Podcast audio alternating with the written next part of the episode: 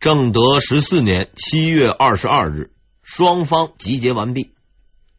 二十二日的深夜，王守仁决定先攻，时间是第二天。二十三日到来了，令人诧异的是，整整一天，王守仁的军队竟然没有任何动静，士兵们也没有要去打仗的意思。湖岸一带是寂静无声，一片太平景象。这其实也不奇怪，按照王司令的习惯。你想要他白天正大光明的干一仗，那是很困难的。晚上发动夜袭才是他的个人风格，这次也不例外。深夜进攻开始，王守仁亲自指挥战斗，武文定一马当先，担当先锋，率领数千精兵在黑夜的掩护下摸黑向宁王军营前进。可是他刚走到半道。却惊奇的遇到了打着火把、排着整齐队列的宁王军。很明显，他们已经等得有点不耐烦了。没办法，王司令出阴招的次数实在太多，大家伙都知道他老兄奸诈狡猾。宁王那也不是白痴，他估计到王司令又要夜袭，所以早就做好了准备。看着对面黑压压的敌人，武文定十分镇定。他果断的下达了命令：逃跑！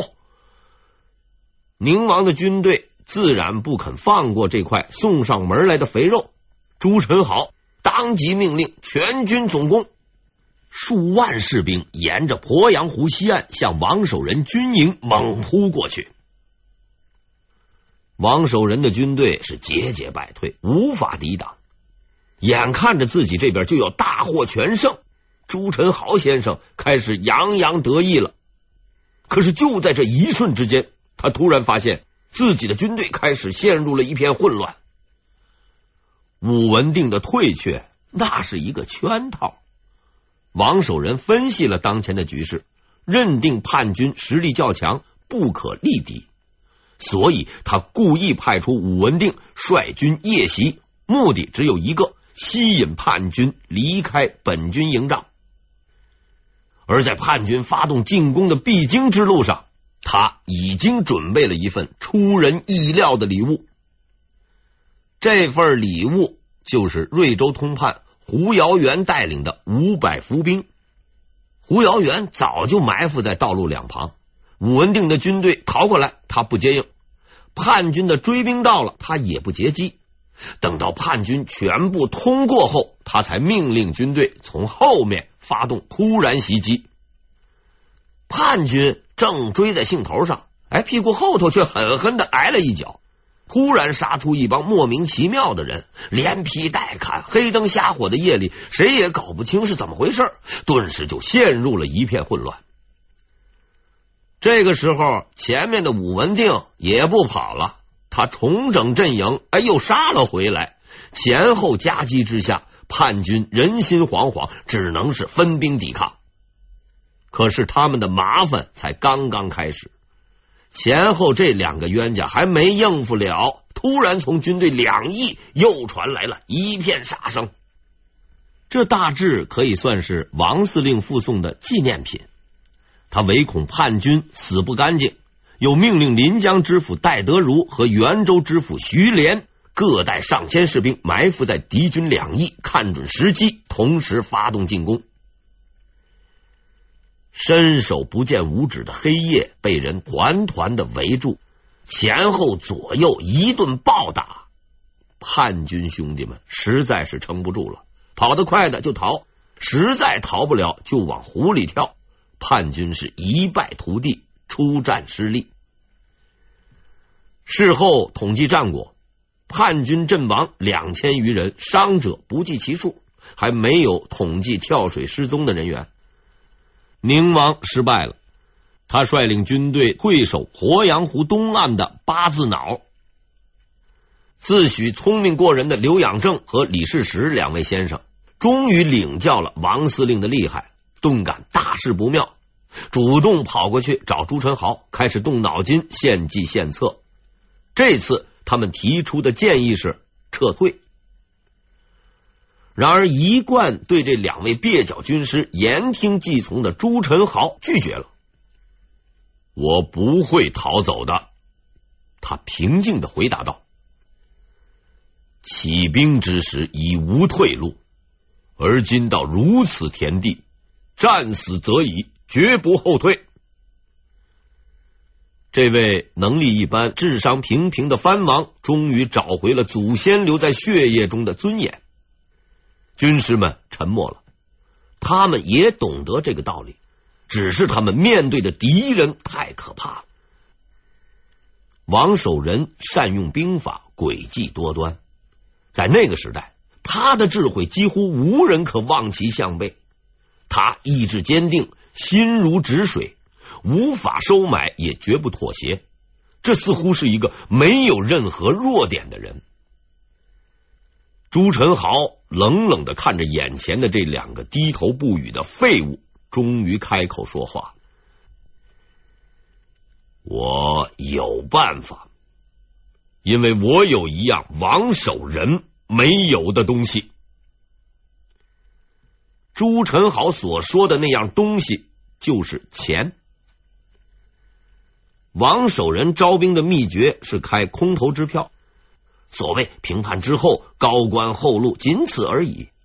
朱宸濠却大不相同，他给的是现金，是真金白银。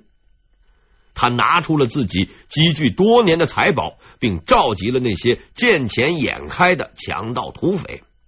他很明白，对这些人，仁义道德、舍生取义之类的训词都是屁话。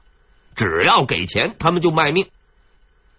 面对着那些贪恋的目光和满地的金银，朱宸濠大声宣布：“明日决战，诸位要全力杀敌。”下边说实惠的，带头冲锋之人赏千金，但凡负伤者，节赏百金。于是属下们立即群情激愤，斗志昂扬起来，纷纷表示愿意拼死作战。哎，这钱是硬道理。朱宸濠同时下达了一道命令：九江、南康的守城部队撤防，立刻赶来增援。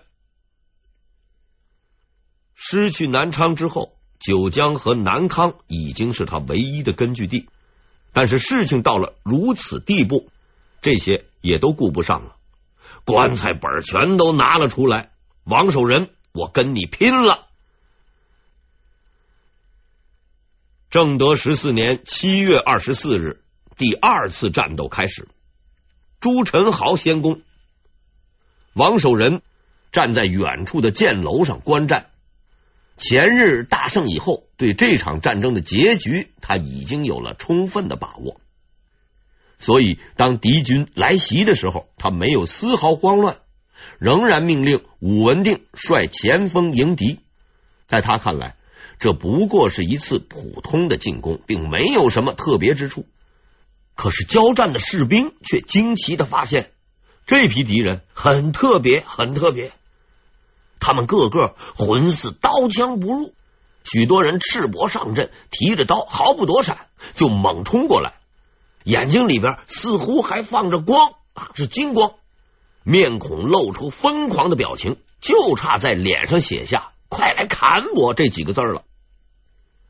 再正常不过了，冲锋赏千金，负伤也有百金，比医疗保险牢靠多了，稳赚不赔的买卖，谁不做呀？事实证明，空头支票。精忠报国，最终还是干不过真金白银、荣华富贵。几次冲锋后，王守仁前军全线崩溃，死伤数十人，中军也开始混乱起来。远处的王守仁屁股还没坐热，就看到了这混乱的一幕，他当即大呼道：“武文定何在？”武文定就在前军不远的位置。前方抵挡不住，他却并不慌张，拿起了佩剑，迎着败退的士兵，疾步走到了交战前线。在众人惊讶的目光中，他拔出了宝剑，只见于地，突然大喝一声：“此地为界，越过者立斩不赦。说是这么说，可是，在战场上，保命是最重要的。有些士兵不知道武知府的厉害，依然越界逃跑。一贯以凶狠闻名的武知府，着实不是浪得虚名。他不但嗓门粗、胆子大，剑法也相当了得，连杀了七八名逃跑士卒。前有叛军，后有武知府，左思右想之下，士兵们还是决定去打叛军。毕竟战死沙场，朝廷多少还能追认个名分，给几文抚恤金。死在武知府剑下，啥也捞不着。于是士兵们就此抖擞精神，重新投入了战场。局势终于被稳定了下来。王守仁的军队逐渐逐渐的占据了上风，并开始发动反击。然而就在这个时候，湖中突然传来巨响。无数石块、铁弹随即从天而降，武文定前军防备不及，损失惨重。要说朱宸濠先生倒不全是窝囊废，他也在远处观战，眼见情况不妙，随即命令停泊在鄱阳湖的水师舰队向岸上开炮，实行火力压制。这种海陆军配合的立体作战法，效果。实在不错，不但大量杀伤士兵，还有极强的心理威慑作用。毕竟天上时不时掉铁球石块，那是着实让人胆寒的。战局又一次陷入胶着状态。关键的时刻，一位超级英雄出现了。当许多士兵丧失斗志、心怀恐惧、准备后退的时候，他们惊奇的发现。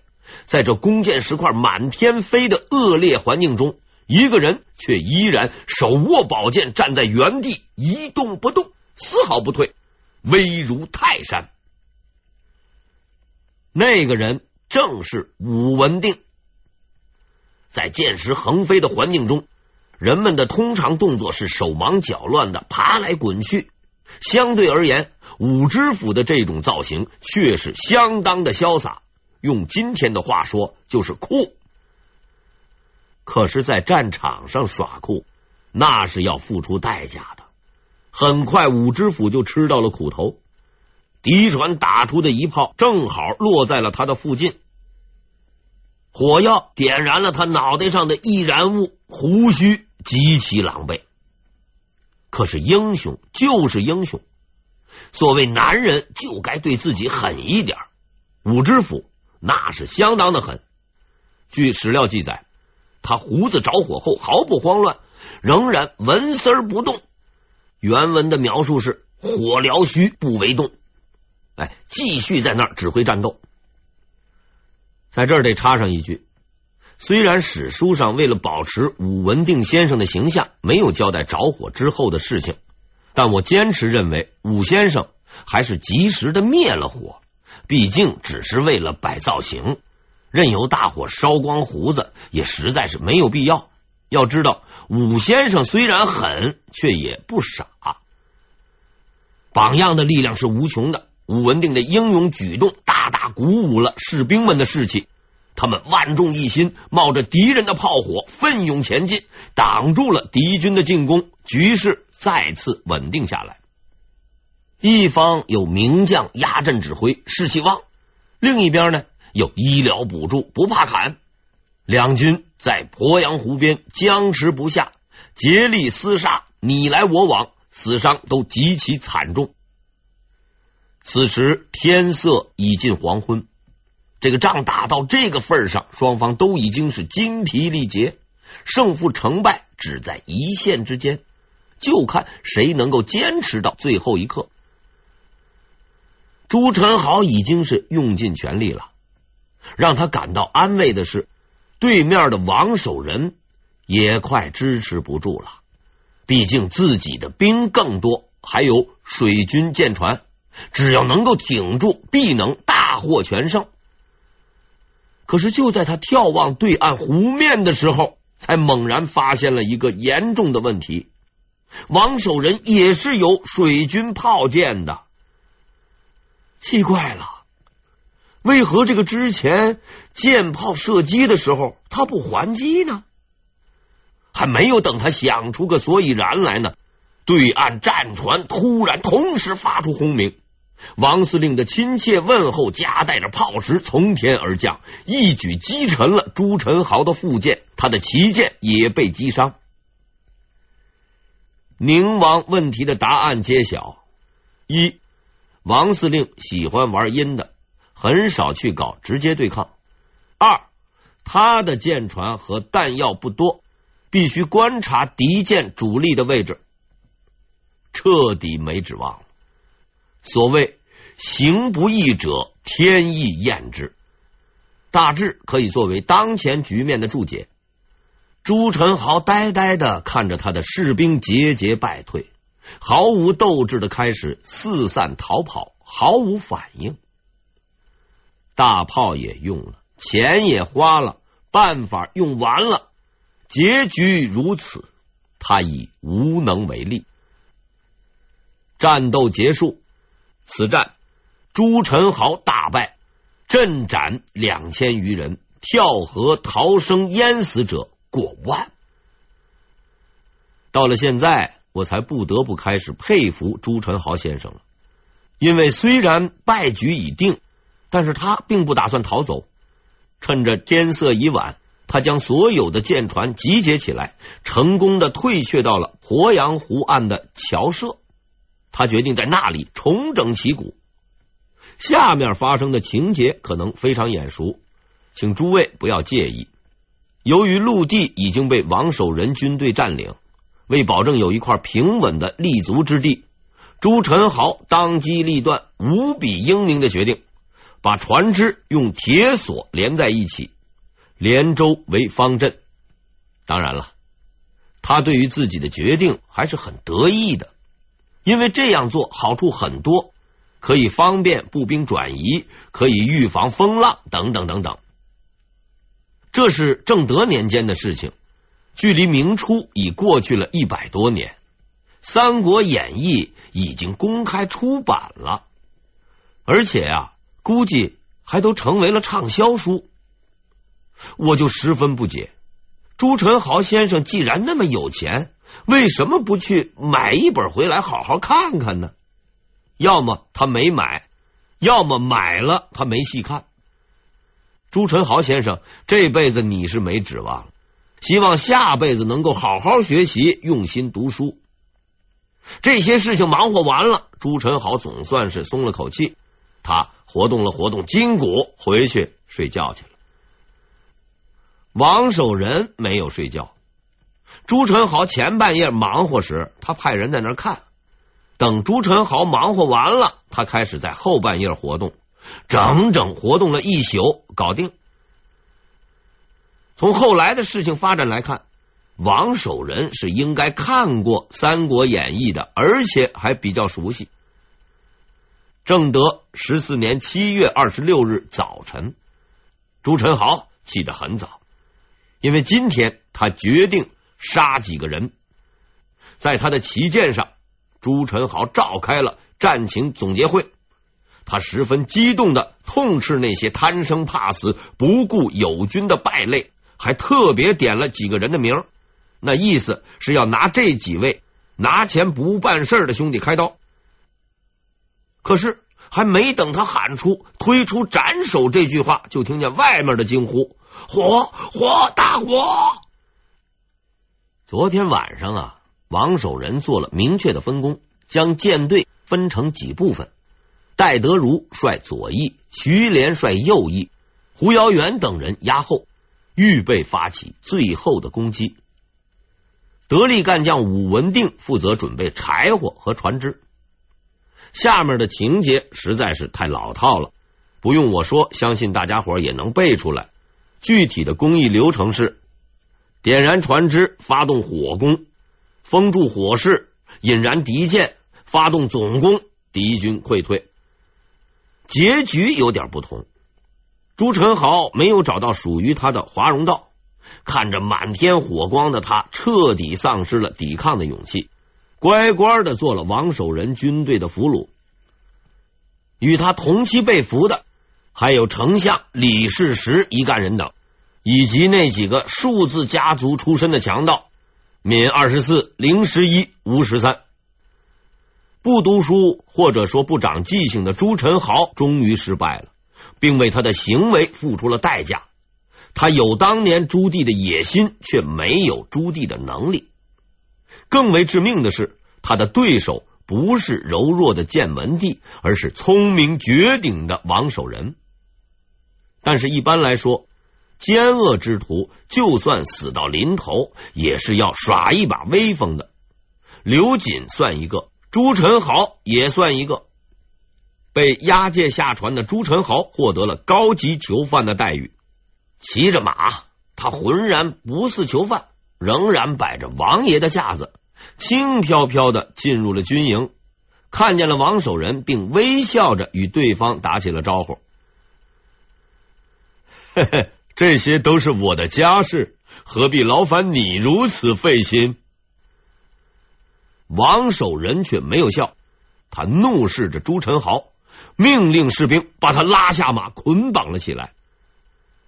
王守仁不会忘记，这个谈笑风生的人，为了权势和皇位，杀死了孙遂，发动了不义的战争，害死了许多无辜者，他是不值得同情的。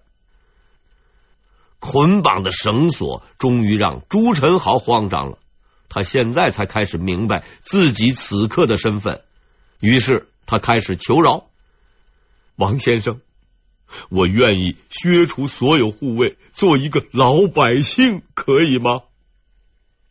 回答十分干脆：“有国法在。”朱宸濠低下了头，他知道等待着自己的将是什么。不见棺材不掉泪呀，朱宸濠先生，回晚了点吧。七月二十七日，宁王之乱正式平定。朱宸濠准备十年在南昌起兵叛乱，后为赣南巡抚王守仁一举剿灭，前后历时共三十五日。一个月前的王守仁先生手无寸铁，孤身夜奔，他不等不靠。不要中央援助，哎，要也没有，甚至不要中央政策，也没有人给。转瞬间，已然小米变大米，鸟枪换大炮，就此平定了叛乱，名垂千古。此等空手套白狼的奇迹，可谓绝无仅有，堪称不世之奇功。在我看来，支撑他一路走来，建立绝代功勋的。除了无比的智慧外，还有他那永不动摇的信念，报国救民，坚持到底。事情终于办完了，叛乱平定了，人抓住了。宁王和随从大臣三百多人，愣是一个都没有溜掉，连通缉令都不用贴，更别说费事印啥扑克牌了。也算是给国家节省了资源，多少为战后重建打个基础。一切都结束了，王守仁曾经这样认为。然而，一贯正确的王大人错了，恰恰相反，其实一切才刚刚开始，一场真正致命的考验正在前面等待着他。